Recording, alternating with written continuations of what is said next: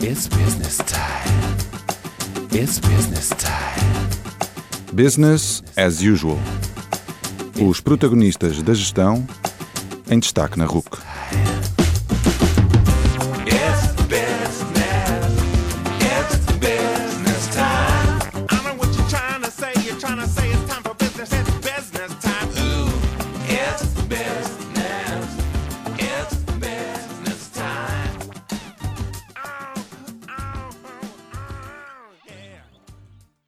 Boa noite e bem-vindos ao Business as Usual.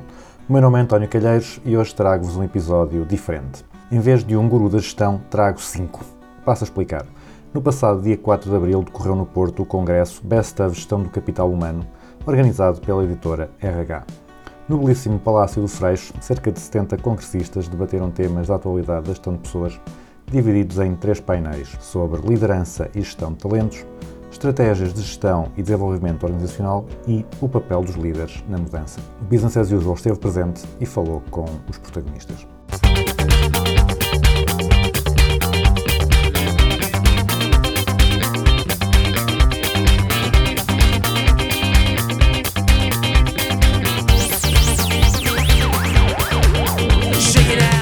Primeiro orador foi Carlos Gonçalves, que falou sobre inovação tecnológica e gestão de pessoas. Carlos Gonçalves é licenciado em Gestão de Recursos Humanos e Psicologia do Trabalho pelo Instituto Superior de Línguas e Administração de Lisboa, o ISLA, e concluiu também o programa de Desarrollo Diretivo no IES, em Madrid.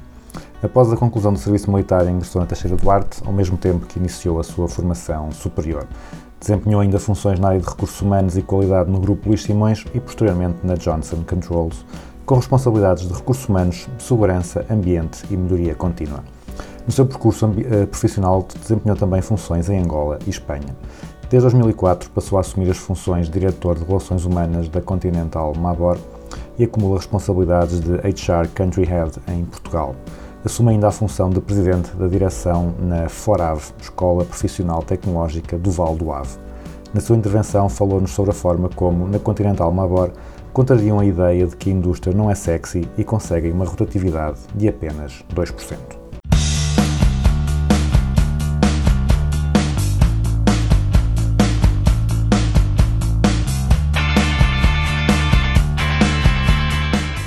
Em primeiro lugar, obrigado pela disponibilidade. Nada, sempre à disposição. Falou sobre liderança e gestão de talentos e contou alguns pormenores interessantes sobre, sobre a Mabor. Começou por dizer uma, uma afirmação que a indústria não é sexy para atrair os talentos. Pode explicar melhor quais é que são eh, as dificuldades que as empresas mais industriais têm para atrair e eventualmente reter talentos? Esta minha afirmação de, de que não é sexy tem a ver porque normalmente eh, eh, as próprias universidades não é onde estão posicionadas nos modelos, eh, nos case studies. Eh, Muitas vezes até se vai buscar situações eh, que não são case studies eh, nossos em Portugal, exemplos de, de, de unidades de multinacionais que às vezes estão muito mais posicionadas nos serviços, que durante os últimos anos têm sido muito mais referência, o que significa que aquilo que é o conceito de unidade industrial mais pesada, eh, mais tradicional, eh, acaba por eh, não ser, eh, não estar a entrar dentro das áreas que são que são naturais e que produzem, que são a fonte do, dos principais eh, dos principais talentos. Daí que quando nós, eh, e daí as nossas estratégias de aproximação também às próprias universidades, porque isso também é uma responsabilidade, não podemos estar sempre a dizer que as universidades é que são responsáveis ou que a sociedade é que é responsável por isso, nós também temos que ser responsáveis e temos que tomar uma atuação. Daí que gradualmente e durante os últimos anos temos vindo a aproximar-nos muito daquilo que é as universidades, a estar a fazer partilhas, estar disponível para participar nas feiras e depois, acima de tudo, e aquilo que, que eu tentei explicar, que foi através dos estágios, porque normalmente com o estágio normalmente vem um docente, vem um professor e começa-se a estabelecer aqui uma relação. E nós acreditamos, mesmo no caso, e hoje em dia parece que é tudo muito, muito rápido, muito efêmero, eh, quer nas relações eh, que estabelecemos com as pessoas, com as instituições, mas nós acreditamos e continuamos a acreditar nas relações e nas parcerias de longo termo eh, e longo prazo em que os investimentos têm que ser feitos e, e, e para nós é muito mais importante existir uma constância e uma consistência naquilo que são as nossas relações com as instituições. Não é entrar e sair porque nos interessou para aquele momento em específico.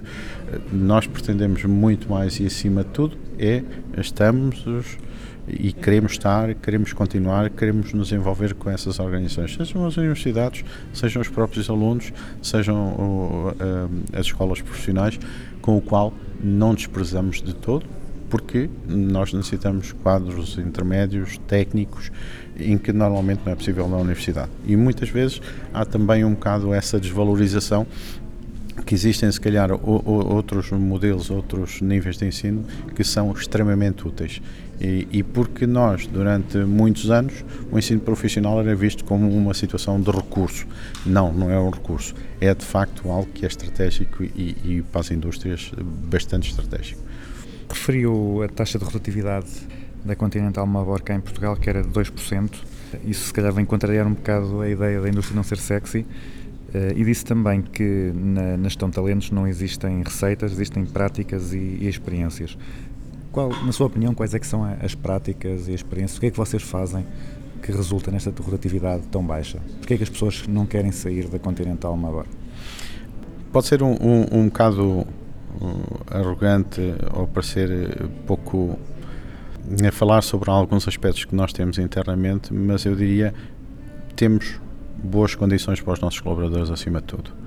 Temos boas condições e quando digo boas condições, bom ambiente de trabalho, uh, uma relação, um nível de comunicação aberto em todos os níveis. Não temos muitos níveis hierárquicos e depois temos aquilo que é importante efetivamente para as pessoas também, eh, bom conjunto de remunerações e uh, benefícios que eh, eu diria são extremamente competitivos dentro daquilo que é a indústria nacional. Este conjunto de situações eh, objetivas, palpáveis e aquelas não objetivas, mas que dependem da relação eh, das pessoas, é, é, digamos, esta combinação que, que julgamos eh, ter sido o sucesso. Depois foi, eh, não, nunca procedemos a, a mudanças muito bruscas. Fazemos eh, que as, situações se alterem num tempo devido, com, com, com a agilidade que possa ser necessária para determinado momento. Não, tem, não fazemos eh, atuações porque existe uma moda ou porque existe um- uma situação que é mandatória que possa vir eh, dos serviços eh, corporativos. Não, tentamos ajustar e adaptar sempre àquilo que é a nossa própria cultura, àquilo que é a nossa matriz, àquilo que é a nossa identidade e ajustamos, introduzimos e, e- e- fazemos funcionar. Referiu também que na Continental Mabor trocaram o nome de recursos humanos para relações humanas. Pode explicar um pouco qual é que é o, o significado e, no concreto, o que é que isso representou na, na forma como gerem as pessoas? Foi uma mudança do, do- do ponto de vista, primeiro que tudo, em termos de posicionamento, em termos de cultura, em termos da forma como nós vivenciamos a, a própria atividade eh, da RH. De deixarmos, primeiro do que tudo, de olhar para as nossas pessoas como um mero número. É óbvio que continuamos a contar as pessoas, continuamos a, a medir qual é que é o custo eh, com, com, com as pessoas, continuamos a medir o, o nível de absentismo, continuamos a fazer todas essas medidas.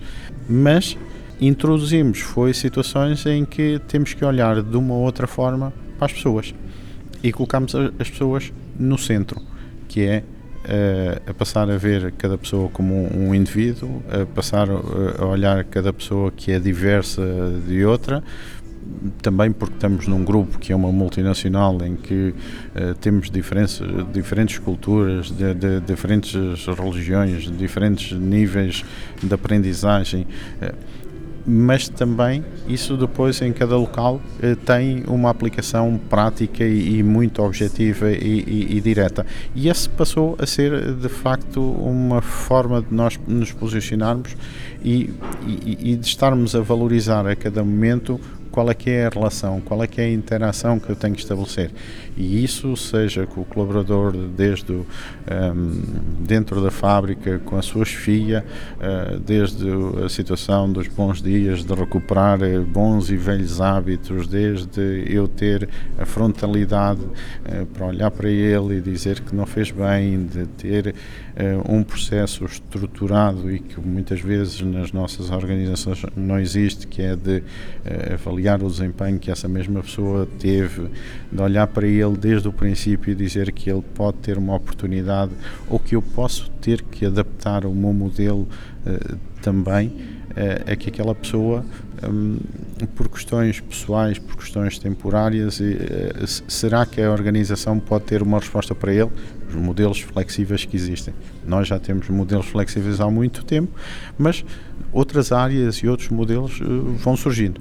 É essas situações em que nós dizemos, ok, temos que humanizar aquilo que é a nossa relação dentro uh, da organização, ainda mais. Carlos Gonçalves, muito obrigado e parabéns Nada. pela sua intervenção. Disponha sempre.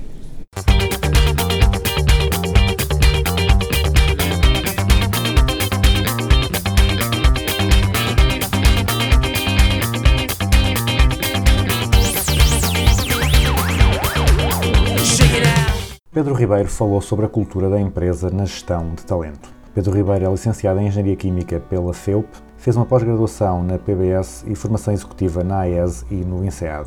É colaborador do Superboc Group, ex-Unicer, desde 2003, tendo feito um trajeto no pelouro Supply Chain até outubro de 2017, altura em que assumiu a direção de pessoas do grupo. O percurso na área das operações iniciou-se na produção, nas fábricas de pedras salgadas, Vidago e Melgaço, tendo no final de 2008 regressado ao Porto para a direção de planeamento operacional. Na sua intervenção, partilhou o processo de transformação cultural por que passou a Unicer, agora Superboc Group, e apresentou algumas das práticas de gestão de talento do grupo.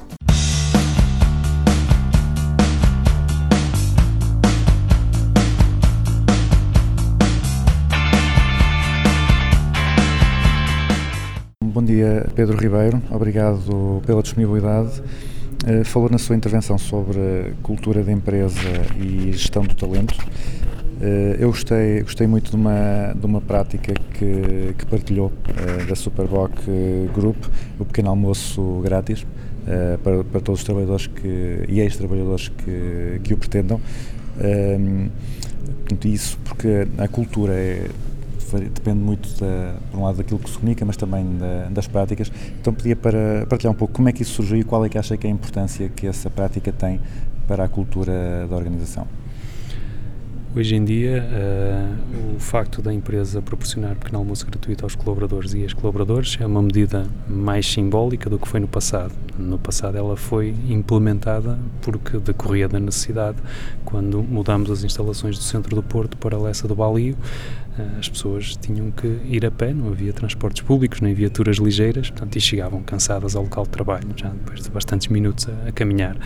Eh, e a constatação era que para dar às pessoas um, um certo grau de conforto e proporcionar um melhor rendimento durante o dia eh, era algo que pareceu evidente à, à administração da altura e foi uma medida de tal forma bem aceite pela, pela, pelos colaboradores eh, que se foi perdurando no tempo, ainda hoje está em vigor, mas lá está hoje com um caráter mais simbólico, apesar de bastantes pessoas todos os dias confraternizarem no pequeno almoço eh, na empresa. Referiu que a cultura, a cultura atual é uma cultura de resultados, com uma estrutura ágil e simples. Normalmente, quando nós optamos por algumas coisas, temos que prescindir de outras, não é? tem que haver trade-offs. O que é que vocês eliminaram para ficarem só com, com o simples e o ágil? Não, houve processos que tiveram que ser eh, refeitos, portanto, houve algumas áreas da empresa que tiveram que abdicar de algum do controle que tinham, mas que, na nossa forma de ver, ia contra a agilidade que se pretendia ter. Portanto, a resposta mais linear é que, de facto, para se conseguir ser mais ágil, tem que se abdicar eh, de alguma de alguma rigidez na, em alguns processos. Portanto, isso foi, foi uma consequência natural. Também referiu que antes tinham 10 valores, tinham eh, uma comunicação muito abrangente, mas que se calhar as pessoas não dominavam, não, não sabiam o que é que era realmente a cultura ou o que é que pretendia ser a cultura da empresa. Como é que foi feito o processo de, de simplificação da- dos valores, da visão, da missão? Uhum. Nós eh, eh, convidámos todos os colaboradores a pronunciarem-se sobre os valores que tínhamos e em eh, declarar preferência sobre os valores que gostariam que tivéssemos. Portanto, foi um trabalho, um convite feito a todos, todos se sentiram envolvidos e, de facto, praticamente todas as pessoas participaram e no final foi, foi reunir resultados e com um pequeno grupo hum, de vários grupos funcionais, várias áreas da empresa, chegar a, até às três palavras, aos três valores que temos hoje. Uh, isto lá está, não basta dizer que queremos ser ágeis, também temos que demonstrar. E, uh, e uma forma de simplificar os valores é um, uma pequena forma de mostrar que, de facto, até nisso queremos ser diferentes, mais simples, mais ágeis. Portanto, está tudo relacionado e faz tudo sentido. Disse ao início que a gestão de talento é, é o tema mais importante eh, para as para as organizações no futuro. Uma das razões que deu é que eh, cada vez há mais pressão sobre os talentos, pressão no sentido de, de assédio, de serem abordados por outras organizações. Que outras razões levam a que valorize tanto a gestão dos talentos? Os talentos são, são, uh, são as pessoas talentosas que transformam conhecimento académico em resultados práticos, portanto, ou que melhor transformam esse conhecimento académico em resultados práticos. Portanto, não é por acaso que as empresas todas pretendem ter um número significativo de pessoas talentosas a trabalhar. Portanto, não necessariamente pessoas com potencial para ser CEO ou administrador, mas talento está em pessoas que conseguem desempenhar aquilo que fazem acima da média, portanto, mesmo que não tenham potencial para subir na, na hierarquia. Portanto, o talento não é apenas na dimensão do potencial, é também na dimensão de, de desempenho. Portanto, e de facto, e de facto essa é um bocadinho a nossa visão. Uh, outra, outra coisa que, que referiu uh, como um dos erros que muitas vezes acontecem nestes processos é a falta de clareza de conceitos. Mas a minha pergunta seria, então, para a Superboc Group, o que é que é concretamente uh, uma, um talento e o que é que é concretamente a gestão de talentos e que confusões é que, que vocês querem evitar com, com essa clarificação dos conceitos? Eh, quando eu refiro clarificação, eh, acho que mais importante do que ter a definição certa de talento ou gestão do talento é garantir que há um alinhamento em toda a estrutura sobre o que é a definição da empresa. Isso é que normalmente não acontece desde o cimo da pirâmide até à base e isso é uma das razões pela qual os modelos de talento nem sempre funcionam da forma mais correta. O entendimento que umas áreas ou que uns grupos funcionais têm de um processo de talento é diferente do entendimento de outros. E essa diferença de, de, de expectativas é que leva muitas vezes a que os, os modelos não sejam bem compreendidos, logo não sejam bem implementados. Um dos aspectos que referiu que eram importantes para este processo era a adesão da, das FIAs, que têm um papel muito importante uh, no processo. Como é que conseguiram obter essa, essa adesão? É através de capacitação, de formação, mas sobretudo através de sensibilização. Isto é, é bom senso. Hum, colocar um processo de gestão de talento nos ombros de uma área de recursos humanos uh, não é a forma mais eficaz para ter sucesso, porque a verdade é que os recursos humanos não estão todos os dias com todas as pessoas, portanto, as FIAs estão, conhecem-nos melhor do que a área de recursos humanos e têm no dia a dia a oportunidade de ter uma ação muito mais direta, muito mais eficaz, em alguns comportamentos que nós gostaríamos que, que fossem implementados. Portanto, isso é, é uma questão de bom senso, só não é tão implementado quanto deveria, porque normalmente as FIAs intermédias encontram-se uh, assoberbadas com o ritmo operacional de, de, do trabalho portanto, e não dedicam o tempo suficiente a estas matérias. Portanto, é um bocadinho uma mudança de mentalidade para perceberem que de facto há vantagens em dedicar uh, tempo efetivo a gestão talento e se formos a ver, são pequenas ações, não é preciso dedicar dias a fios a isto, é preciso é estar atento e aplicar uh, algumas ações quando for mais oportuno. Uma última, uma última questão. É engenheiro químico de formação, agora é diretor de recursos humanos. Como é que foi essa transição e o que é que o apaixonou na, na gestão das pessoas? Uh, foi um trajeto interessante, mas que não sou o caso único. Os meus dois antecessores no Superboc Group também vieram da área de operações, também, também tiveram esse background. No meu caso, acho que para além de, de, algumas características que tenho que, que, que, na altura a administração entendeu que eram adequadas, eu tenho, uh, tive a felicidade de ter um trajeto rico na empresa, conheço muito bem a realidade da antiga, da VMPS, porque trabalhei alguns anos em Pedras Salgadas e Vidag, portanto é uma realidade, apesar de tudo, algo diferente da que se vive em Lessa de Balio, no universo de cervejas. Quando regressei ao Porto para trabalhar no planeamento operacional, conheci também muito bem a realidade das cervejas. Portanto, eu sou das poucas pessoas que têm conhecimento abrangente da, das, digamos, das várias realidades que a empresa tem portanto, e associado a isso algumas características que certamente reconhecerão em mim, portanto, daí ter surgido o convite. Posso dizer que já trabalhei em algumas áreas da empresa e este é de longe o desafio mais fascinante e mais motivador que tenho e, e estou bastante agradecido por isso. Pedro mais uma vez, muito obrigado pela disponibilidade obrigado, e parabéns pela intervenção. Muito obrigado.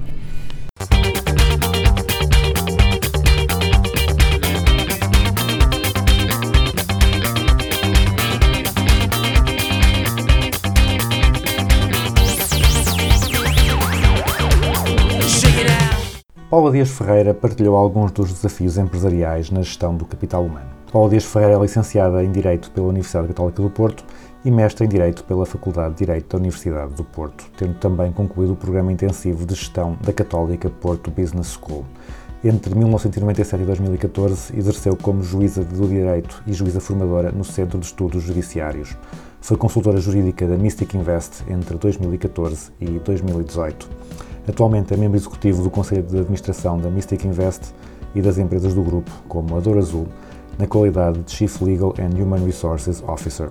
É founder partner da Shark Tank Investments Portugal e founder partner e CEO da OTW Out of the Wall.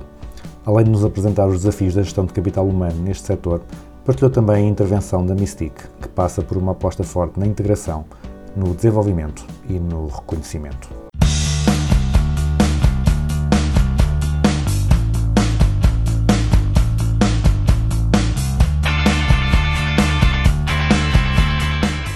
Dia, Paula Dias Ferreira, da Mystic Invest. Obrigado pela disponibilidade. Uh, falou, falou aqui de vários desafios na, na, gestão do capital humano. Os desafios que apresentou, que, lá, que apoquentam mais a, a Mystic Invest, uh, pelo que eu apanhei, uh, passam pela sazonalidade e rotatividade das pessoas e também pela, pelo desgaste psicológico de, de, da vida a bordo nos, nos cruzeiros. Pode explicar um pouco mais como é que esses desafios realmente influenciam as pessoas para quem não teve a oportunidade de estar num congresso? Conforme eu referi, o Grupo MISC tem diferentes uh, vertentes de negócio e diferentes uh, cruzeiros. Esta questão da sazonalidade só se coloca ao nível do Rio Douro, da operação no Rio Douro. E isto porquê? Porque, conforme eu expliquei, as, uh, o rio tem eclusas e as eclusas fecham durante o período de inverno para manutenção. A partir do momento em que as eclusas fecham, a atividade turística para, ou seja, já não bastaria algum, alguma diminuição da atividade que poderia prender-se com a altura do ano, com o inverno, há uma possibilidade completa de navegar porque as eclusas estão fechadas. Isso acarreta o quê? Acarreta que nós tenhamos um período de atividade de nove meses, de oito meses, conforme as embarcações, e que os nossos, os nossos colaboradores, muitos deles que estão embarcados, contratados, estejam com contrato de trabalho a, a termo, ainda que anualmente uh, regressem, digamos assim, mas evidentemente para uma empresa não é sustentável ter três, ou quatro meses o trabalhador em casa, não é? E portanto uh, uh, temos que fazer contratos a termos. Isso Como dificulta, é nós, dificulta a atração dos colaboradores? A retenção de alguma forma, não é? A retenção de alguma forma dificulta. Como é que nós, como é que nós contornamos a, como é que nós contornamos isso? Até agora temos contornado da seguinte forma, temos apostado muito na formação, ou seja, uh, para reter os trabalhadores e como não temos trabalho, operação para lhes dar, o que é que fazemos? Uh, a contratação inicia-se bastante antes em relação ao período de início da operação e damos-lhe formação, damos-lhe formação nas áreas que pretendemos mais, que são uh, a parte comportamental nos navios, a parte, sobretudo, de, de, línguas, uma vez que temos que, os nossos clientes são totalmente, não diria maioritariamente, mas totalmente estrangeiros e, e, e noutras áreas como a cozinha, vamos tentando incrementar cada vez mais a qualidade dos, dos nossos profissionais. Conforme referi há pouco também, com este novo segmento de negócio que está agora a iniciar, ou seja, o, bat- o batismo do, bar, do barco está previsto para este sábado. Sim, vai ser uma- um acontecimento muito mediático. Temos uma madrinha muito, muito glamourosa, muito elegante, que é a Carla Bruni, que vem batizar Ah, o. muito bem, muito bem. Vem batizar o barco e. ah, vem batizar? Não. Quem vai batizar é o bispo, mas é madrinha. Ah, com eh, o início desta operação atlântica, vamos diminuir, porque era o que eu estava portanto, eh, a dizer, o, o facto de termos a possibilidade de fazer um cruzamento das duas empresas faz com que os melhores profissionais possam estar em, ambos, em, em ambas as empresas e isso permite-nos manter um vínculo eh, efetivo de- dos trabalhadores que nós que- queremos reter connosco.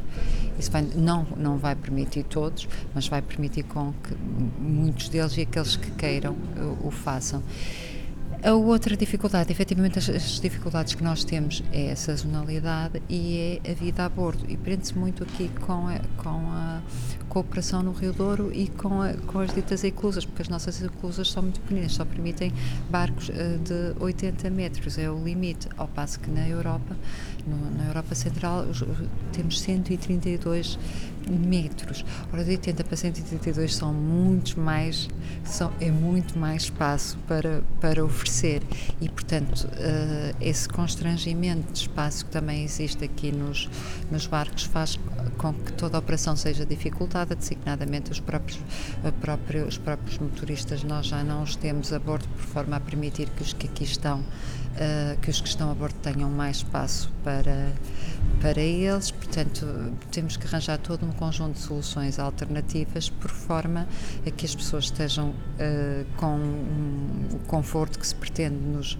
nos navios e com este constrangimento de, do número de, de, de suítes e de, e de quartos que conseguimos ter com a com, uh, com as condições no Rio Douro. Por isso é que eu dizia há pouco que a Antártida, apesar de ser uma operação muito difícil, uh, if I can make it there, I can make it anywhere, porque de facto se há uma operação difícil é a do Douro e não é por acaso que mesmo as empresas que vieram para cá uh, nos entregaram a gestão dos, nós além dos nossos 12 navios, nós estamos a operar quatro navios de uma outra empresa que tem, tem dificuldades efetivamente em, em operar aqui no, no Douro. Uh, outro vetor de intervenção que referiu foi o reconhecimento. Uh, o que é que fazem sendo específico a esse nível?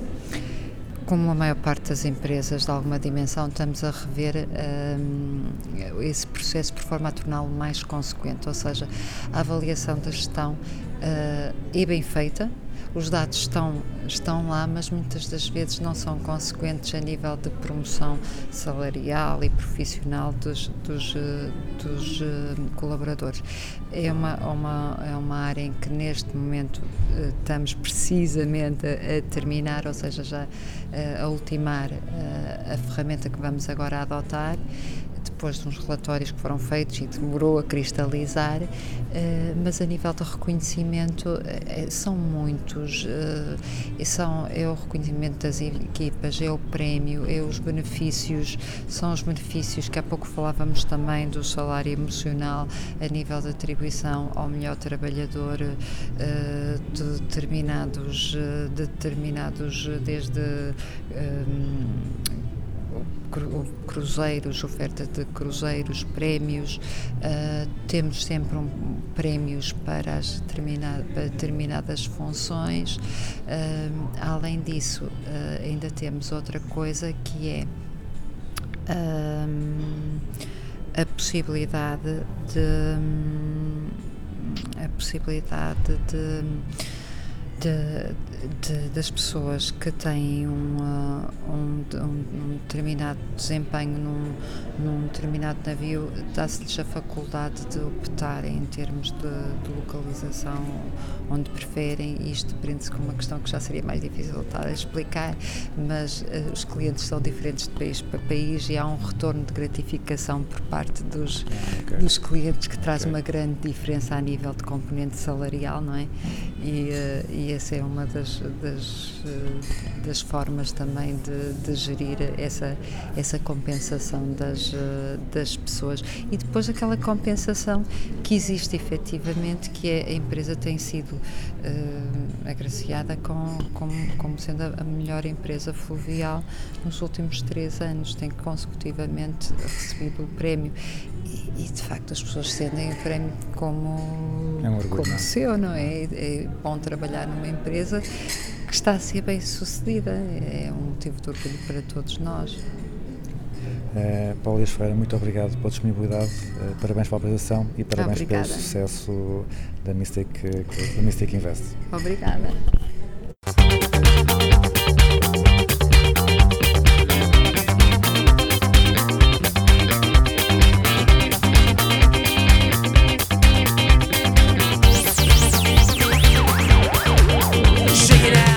Nuno Campilho falou sobre a complexidade de gerir pessoas.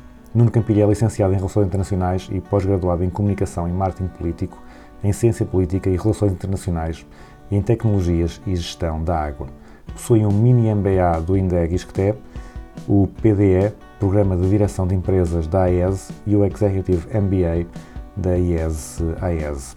Foi presidente da Junta de Freguesia de Passo de Arcos e da União de Freguesias de Oeiras e São João da Barra, Passo de Arcos e Caxias e é consultor especializado em modelos de gestão de serviços públicos de água e saneamento. Foi administrador executivo dos SEMAS de Oeiras e Amadora e chefe de gabinete do Ministro do Ambiente do 15º Governo Constitucional. Exerceu ainda funções de administradora na Oeiras Viva, empresa municipal, de membro da direção da Universidade Atlântica e de vogal no Conselho de Gerência da Habitágua, empresa municipal. É membro da Comissão Especializada de Inovação da APDA e diretor delegado do CIMAS de Oeiras e Amadora.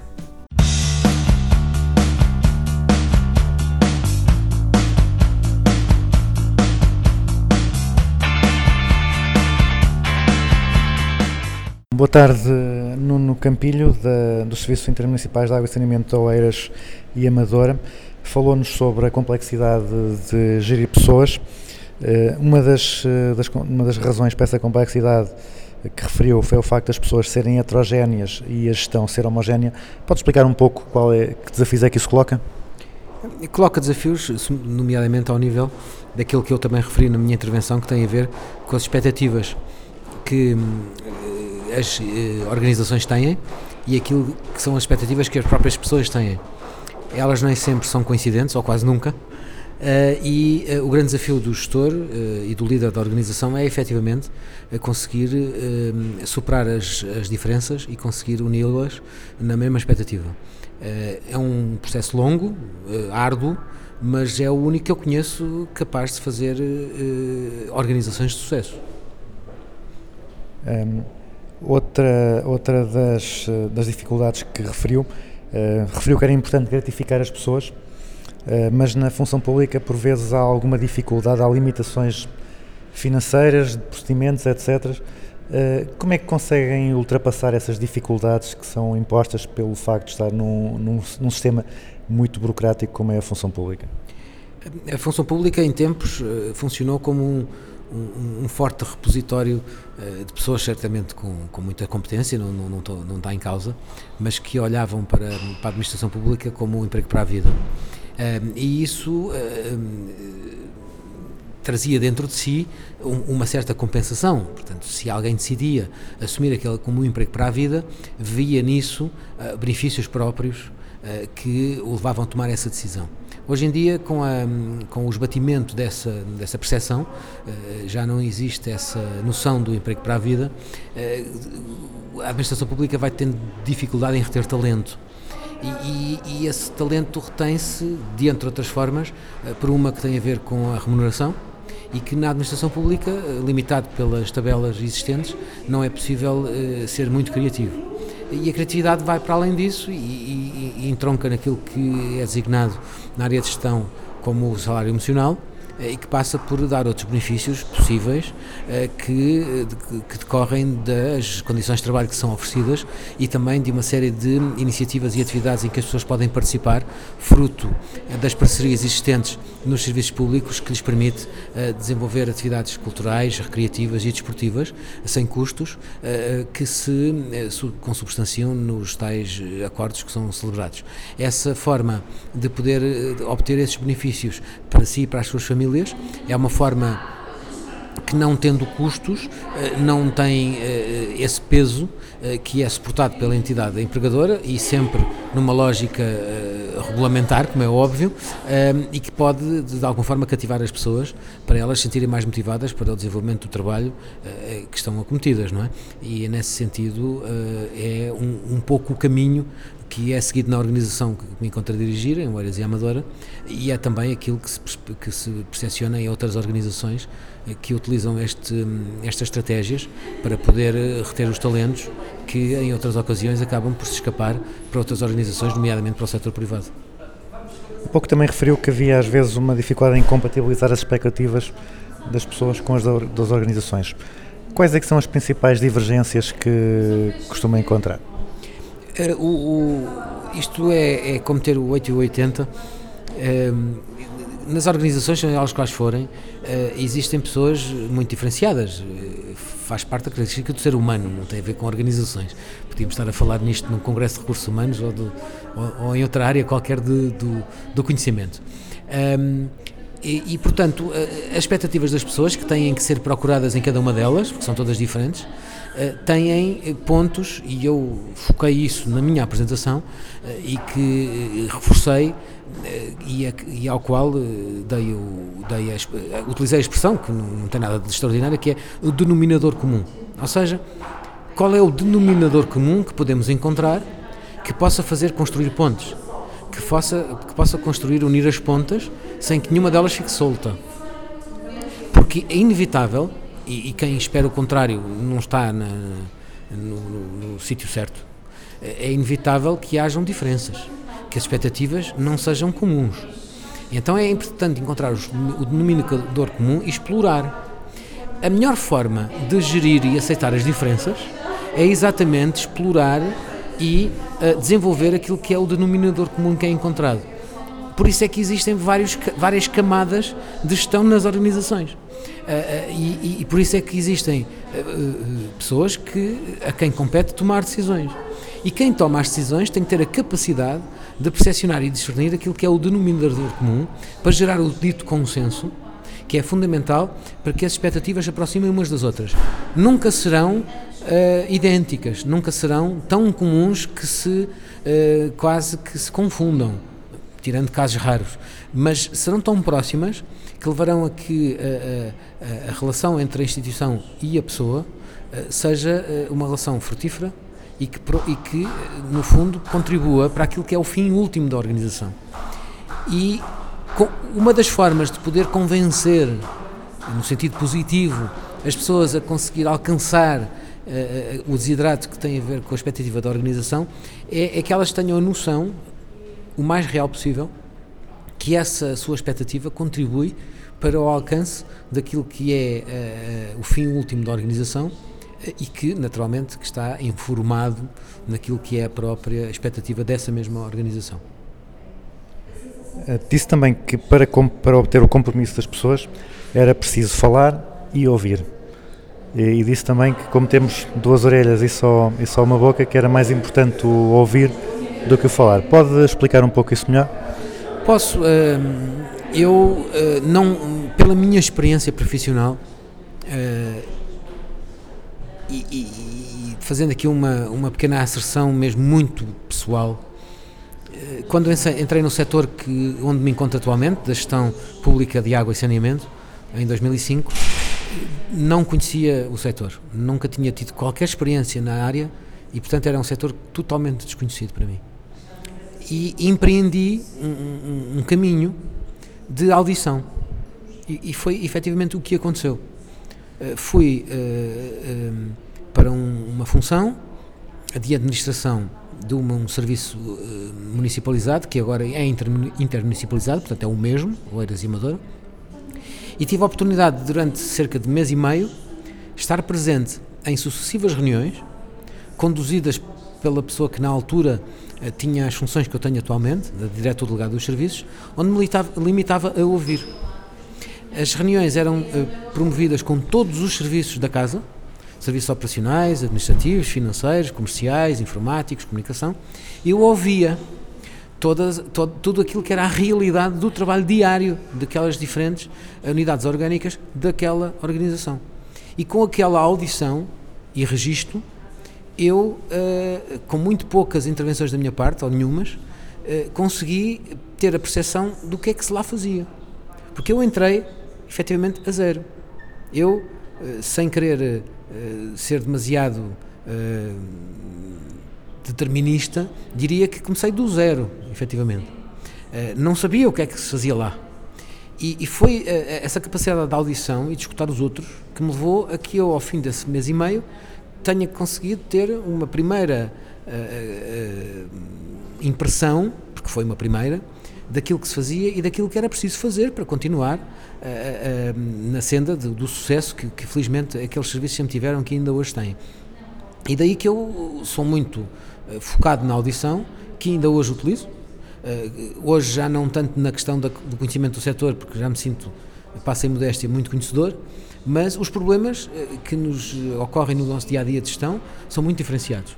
Eh, e hoje tenho um, poderei hoje ter um problema ou amanhã que nunca tive. E a melhor forma de o resolver ou de contribuir para a sua resolução é ouvir eh, o, que é que aconteceu, porquê é que aconteceu, para depois melhor tomar a decisão de como o resolver. E daí eu falar sobre a questão da audição.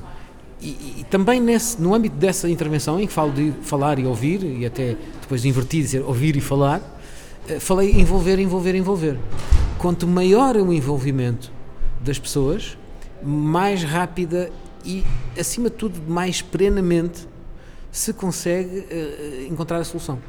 Porque muitas vezes nós, e eu próprio já cometi esse erro, que é acharmos que uh, o, o, o contribuinte para a solução não é aquele que arranjou o problema. Errado.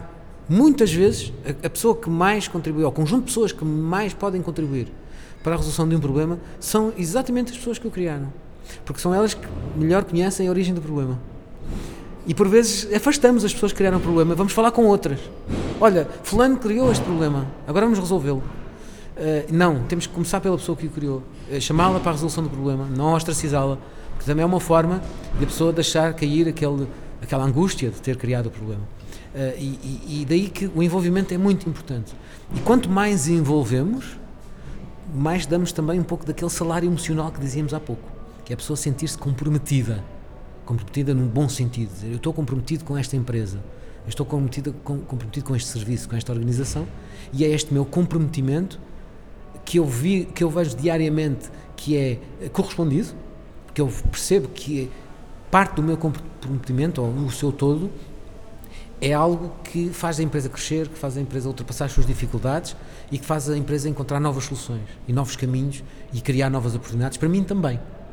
Eh, e então eh, só se consegue esse envolvimento, isto não é só chavões, o envolvimento e o comprometimento também tem, tem de, temos que forçar consegui-lo através de provas evidentes para essa pessoa que queremos que se envolva e que se comprometa, de que o seu envolvimento e o comprometimento está a, a gerar resultados.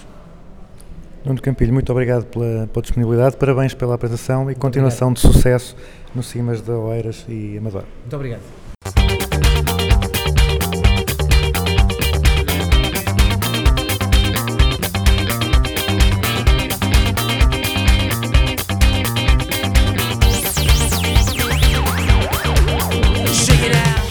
Nuno Ribeiro Ferreira partilhou as, as, melhores práticas de recursos humanos a partir da sua experiência na EFASEC.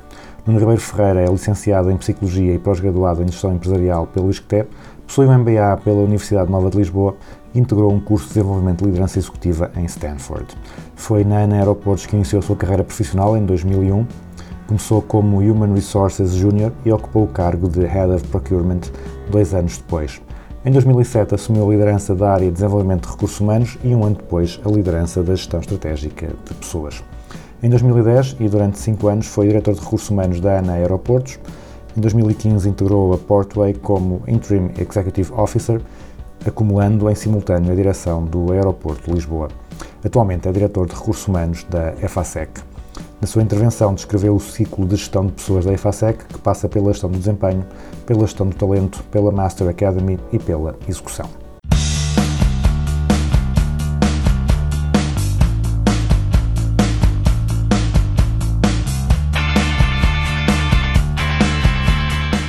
Nuno Ribeiro Freire, muito obrigado pela disponibilidade para falar para o Business uh, as Usual. Começou por, uh, por falar na sua apresentação que o mundo estava bastante diferente desde a década de 80 para a atualidade, uhum. nomeadamente as expectativas das pessoas de, que chegam à, à EFASEC ou a alguma outra organização Sim. que são bastante diferentes. Resumindo, quais é são as principais eh, diferenças que notam? Sobretudo nós temos, temos a falar nesta procura por, e que foi falado muito do propósito, não é? Neste, neste, neste momento, os temas provavelmente propósito e flexibilidade são aqueles que são mais importantes na, nas organizações e que eh, contrapõem com aquilo que era mais uma segurança no posto de trabalho e a perspectiva de carreira. Agora nós não falamos tanto nesta perspectiva de carreira, mas é uma perspectiva de aprendizagem. O que é que eu posso aprender neste sítio onde estou? Como é que eu posso crescer? Como é que uh, o sítio, o local de trabalho onde eu me encontro me vai contribuir para eu saber mais coisas? E, e, isso é o fundamental que nós vemos diferente, que é as pessoas querem uh, contribuir para algo maior, e querem, através do seu trabalho, uh, sentir que estão a crescer pessoalmente e nos conhecimentos que têm. Isso obriga as organizações também a repensar um pouco as temáticas do crescimento dentro de, de casa. Uh, falou também que a FASEC, como organização tradicional, que às vezes sente alguma dificuldade em atrair uh, novas pessoas, que é pouco apelativa, pouco, uh, pouco atrativa para as novas uh, gerações. Sente que isso é, é, algo que realmente a EFASEC pode ter dificuldade em dar, a, a dar, em dar aos jovens aquilo que eles procuram, ou é mais uma, uma uma falsa percepção que as pessoas têm sobre a EFASEC. Sim, era isso e era clarificar. O que, o que, o que nós temos é percepções que estão uh, dissonantes com aquilo que somos neste momento. Há uma percepção que decorre da história forte que a EFASEC tem e que ainda é muito marcante, porque é uma marca que tem um peso muito significativo, mas que é associada a um setor que também era mais tradicional, que é o setor da energia. Mas o que nós sabemos hoje é que seja o setor da energia está em profunda revolução, tendo em conta as alterações tecnológicas e desta, desta perspectiva do mundo digital, seja a própria empresa eh, que tem estado a acompanhar as evoluções do mercado, vive uma revolução neste sentido. Por isso, aquilo que temos hoje em dia já é muito diferente da empresa e da marca que era identificada como uma indústria eh, da metalomecânica pesada e como nos viam antigamente. Por isso, temos aqui questões de percepção e aquilo onde nós trabalhamos é alterar a percepção sobre eh, como nos veem e aquilo que nós somos. E eu acredito que aquilo que nós somos responda muito dos, dos, dos anseios de, das, das, gerações mais novas. Uh, a sua apresentação era sobre melhores práticas de, de, recursos humanos e falou do ciclo de gestão de pessoas, que, da forma como vocês o concebem, que passa pela gestão do, começa na gestão do desempenho, passa pela gestão do talento, pela Master Academy e pela, pela execução. Uh, aqui na gestão do, do desempenho houve um aspecto que, que referi que eu achei muito importante, que por vezes é um, é um erro que as pessoas cometem e disse muito bem que a avaliação de desempenho não avalia pessoas, avalia o desempenho uhum. dessas pessoas. Porque que, essa será uma das razões porque muitas pessoas têm uma atitude negativa ou defensiva face à avaliação de desempenho? Acho que é fundamental. Isto tem a ver, como disse também, com culturalmente, e isto tem a ver com culturas, e nós temos que perceber em que cultura é que estamos inseridos, e a cultura portuguesa, mais do que as culturas anglo-saxónicas, uh, associam a avaliação que fazem do meu trabalho à, avaliação que fazem de mim. E são coisas diferentes. E essa é uma percepção que tem que ser combatida, que temos que conseguir distinguir, mas que ela está presente tanto naqueles que são avaliados como nos avaliadores. Seja pela positiva, seja pela negativa. Muitas vezes não se avalia negativamente o desempenho porque não queremos prejudicar as pessoas mas também não se avalia positivamente porque uh, a pessoa pode não ter uh, aquelas características e temos que conseguir distinguir entre aquilo que é o desempenho, aquilo que é a performance e aquilo que é o indivíduo e as características do indivíduo. E isso, na nossa cultura, é, é, é complicado e mesmo seja avaliadores, seja avaliados, reagem negativamente quando estão nesse processo. Também na, na gestão de desempenho falou ou utilizou o termo feedback responsável. O que é que significa isso? O feedback responsável, isso existe em todas as técnicas da feedback, do feedback positivo, do feedback negativo, em que, em que ordem é que se deve dar, mas o feedback deve ser, sobretudo, responsável no sentido em que se perspectiva esta lógica de melhoria do desempenho. Nós, quando estamos a dar um feedback para um, alguém um, que depende de nós, o que temos é, na minha ótica, temos que ter uma perspectiva como é que aquele feedback vai ajudar a fazer com que aquela pessoa tenha uma performance melhor. Seja um feedback positivo ou negativo, porque os dois devem ser, uh, devem ser dados, mas devem ser dados nesta lógica da responsabilidade com o futuro e na capacidade que aquele feedback vai contribuir para um, para um, para um desempenho melhor. Um, ou seja, feedbacks muito negativos, muito destrutivos, que acabam por não dar margem, um campo de fuga para que as pessoas possam melhorar, acabam por não contribuir para o desenvolvimento de ninguém. E os feedbacks muito positivos, que muitas vezes não têm sustentabilidade e que a pessoa não percebe porque é que o feedback lhe está a ser dado ou quais são os motivos que levaram a atingir aqueles resultados, também não ajudam a que eles sejam repetidos e sustentáveis no tempo.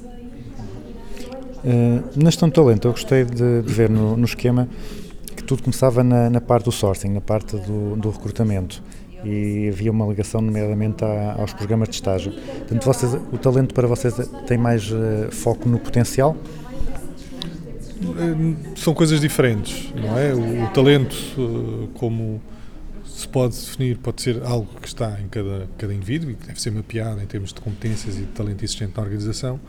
O potencial é o potencial para atingir outro tipo de resultados. Nós associamos uh, ali a identificação de potencial muitas vezes ao, ao sourcing, seja interno, seja externo, porque o sourcing e mesmo a nossa área de recrutamento que se chama talent sourcing é quase do abastecimento interno ou externo, onde é que as pessoas estejam um, com as melhores competências para atingir aquilo que nós pretendemos daquela função. São coisas diferentes, uh, potencial e talento. Um, o potencial é o potencial para atingir um determinado resultado, o talento já associa o potencial com a performance uh, identificada no passado. Depois, uh, na, na, parte da Master Academy, falou que no, nos planos de desenvolvimento o vosso foco era 10% na formação e 90% nas experiências de contexto. Uhum. Uh, Porquê é que definiram assim e como é que, tem, é um como é que funciona? Este é um modelo teórico que é aplicado, o 70-20-10, em que tem a ver com, uh, para o desenvolvimento de alguém, não é apenas através de formação. Se metermos uma pessoa em sala, mas depois a realidade for completamente diferente daquilo que nós estamos a transmitir em sala, nada daquele contexto, nada daquela formação se vai, se vai, se vai ser adquirida. Porque o que acontece é que a pessoa tem uma formação, no primeiro dia tenta fazer de uma determinada forma, mas se a realidade é toda diferente, acaba por uh, voltar aos comportamentos antigos. Por isso, não é sustentável a alteração de comportamentos, atitudes e, e mesmo a sustentabilidade dos conhecimentos se depois não forem exercitados. Isto tem a ver, basta ver no, na matemática, se nós não, não, não exercitarmos a nossa, a nossa mente, acabamos por não conseguir fazer os cálculos, mesmo que tenhamos os conhecimentos teóricos que, que, que, que obrigam a chegar àquele, àqueles, àqueles cálculos. Ribeiro Freire, eh, muito obrigado pela disponibilidade, parabéns pela apresentação e continuação de sucesso na EFASEC. Ok, obrigado.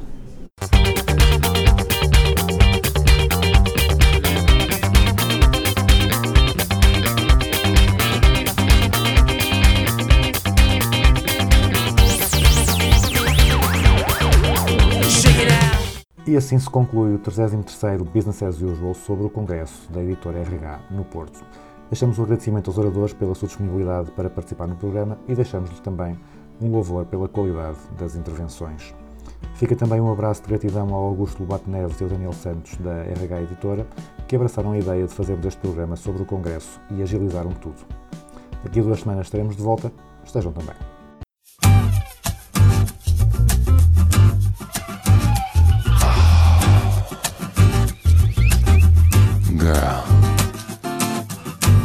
Tonight we're gonna make love. You know how I know? Because it's Wednesday. And Wednesday night is the night that we usually make love. Monday night is my night to cook. Tuesday night we go and visit your mother. But Wednesday we make sweet weekly love. It's when everything is just right. There's nothing good on TV. You haven't had your after work social sports team practice, so you're not too tired? Oh, it's all on.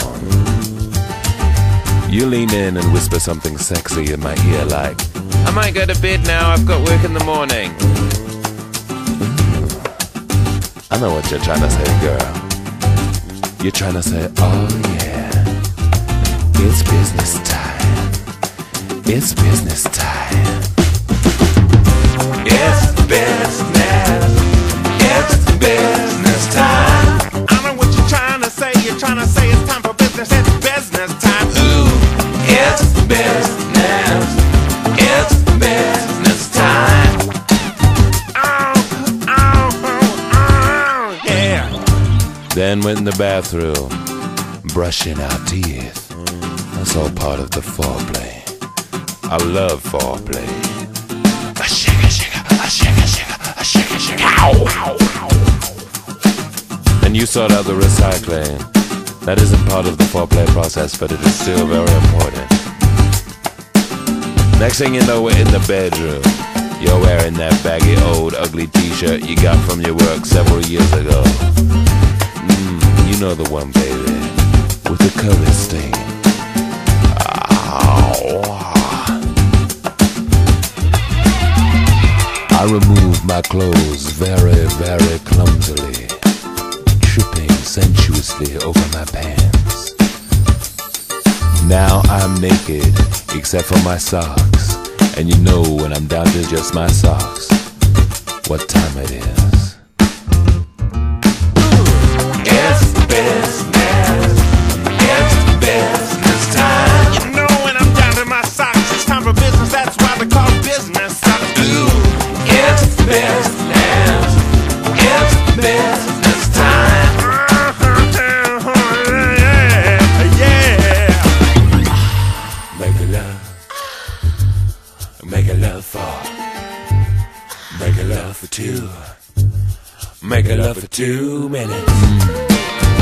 with me, girl, you only need two minutes because I'm so intense.